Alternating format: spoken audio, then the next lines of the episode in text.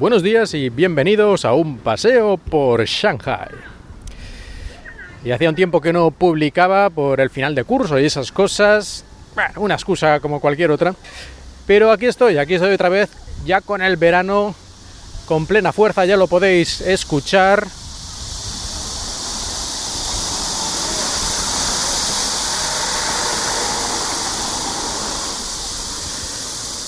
Pero bueno, vamos a ver, eh, empezamos con un tema sencillito, algo, algo muy básico, y es que en China prácticamente se fabrica de todo, de hecho algunas veces se llama al país la fábrica del mundo incluso. Pero curiosamente hay algunos productos que, que no están aquí, que no se pueden adquirir, o por lo menos es más difícil de lo que debería.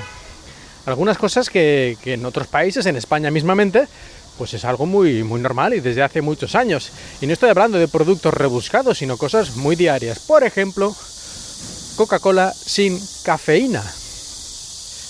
Yo no sé si es que no lo he mirado bien, pero yo diría que aquí no hay, no se fabrica. Aquí hay Coca-Cola, tienen Coca-Cola en China está establecida desde hace muchos años. De hecho fue, si no recuerdo mal, una de las primeras marcas que entró en el país con la apertura económica y todo eso.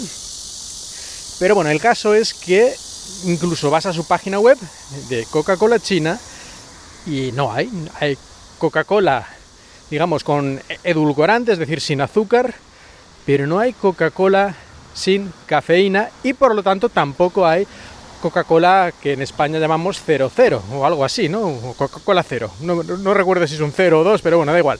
La cuestión es que es Coca-Cola sin cafeína y sin azúcar, las dos cosas. Bueno, pues aquí de eso no hay. Y si hay, por favor, que alguien me diga dónde está, porque que no sea de importación, lógicamente. Me refiero hecha en China, porque ya digo, yo en la página web no lo he visto y en la tienda, por supuesto, no lo he visto. Y otra cosa que también me llamó la atención es la cerveza sin alcohol, la que algunas marcas en España también llaman cero, para indicar que tiene 0,0% de alcohol, no como la típica más clásica cerveza sin alcohol que llamaban sin alcohol, pero en realidad tenía menos alcohol. En fin, cosas raras de estas. En todo caso, aquí, según una investigación muy exhaustiva que he hecho en internet, sí, sí existe, incluso algunas marcas chinas producen una especie, no la he probado, así que no sé cómo si calificarla como cerveza, pero bueno, algo parecido a la cerveza que tiene 0,0% de alcohol. Pero tienes que ir ahí a su web o a su página de, de Taobao ahí de compras por internet para buscarlo, para encontrarlo, porque en los supermercados no había visto jamás nada parecido. Y en un restaurante o en un bar que esté ahí en la lista hay cerveza, así que hombre, una cerveza 0,0% de alcohol, nunca lo he visto, que seguro que existe, pero yo nunca lo he visto. En cambio, yo no sé en otros países, pero en España desde hace ya bastantes años es de lo más normal del mundo que esté en cualquier bar, en cualquier restaurante, y veas publicidad por la tele, la encuentras en los supermercados sin ningún problema. Y aquí, aunque bueno, sí, existe, pues parece que es algo minoritario o es que no sé, o es que va por zonas, pero si no lo encuentro yo en un supermercado normal de Shanghai, ya me dirás tú si la voy a encontrar en una ciudad ya más, más pequeña, en un pueblo en las montañas o dónde.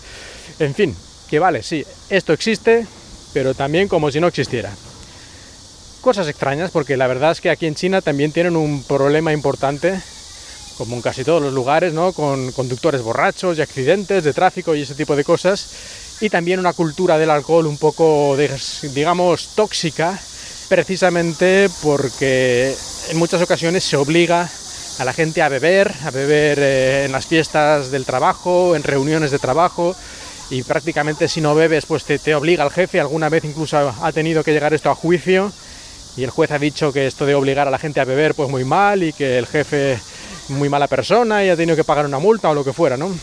Ya podéis imaginar, ¿no? Este tipo de cultura del que no bebe es... Eh, eh, ya podéis pensar alguna palabra. Y nada, solo era este par de comentarios. Seguro que hay más productos que son difíciles de encontrar. Ya al principio del podcast, creo que el primero o segundo episodio, el segundo creo, o por ahí, ya mencioné aquello de que es difícil encontrar yogur sin azúcar.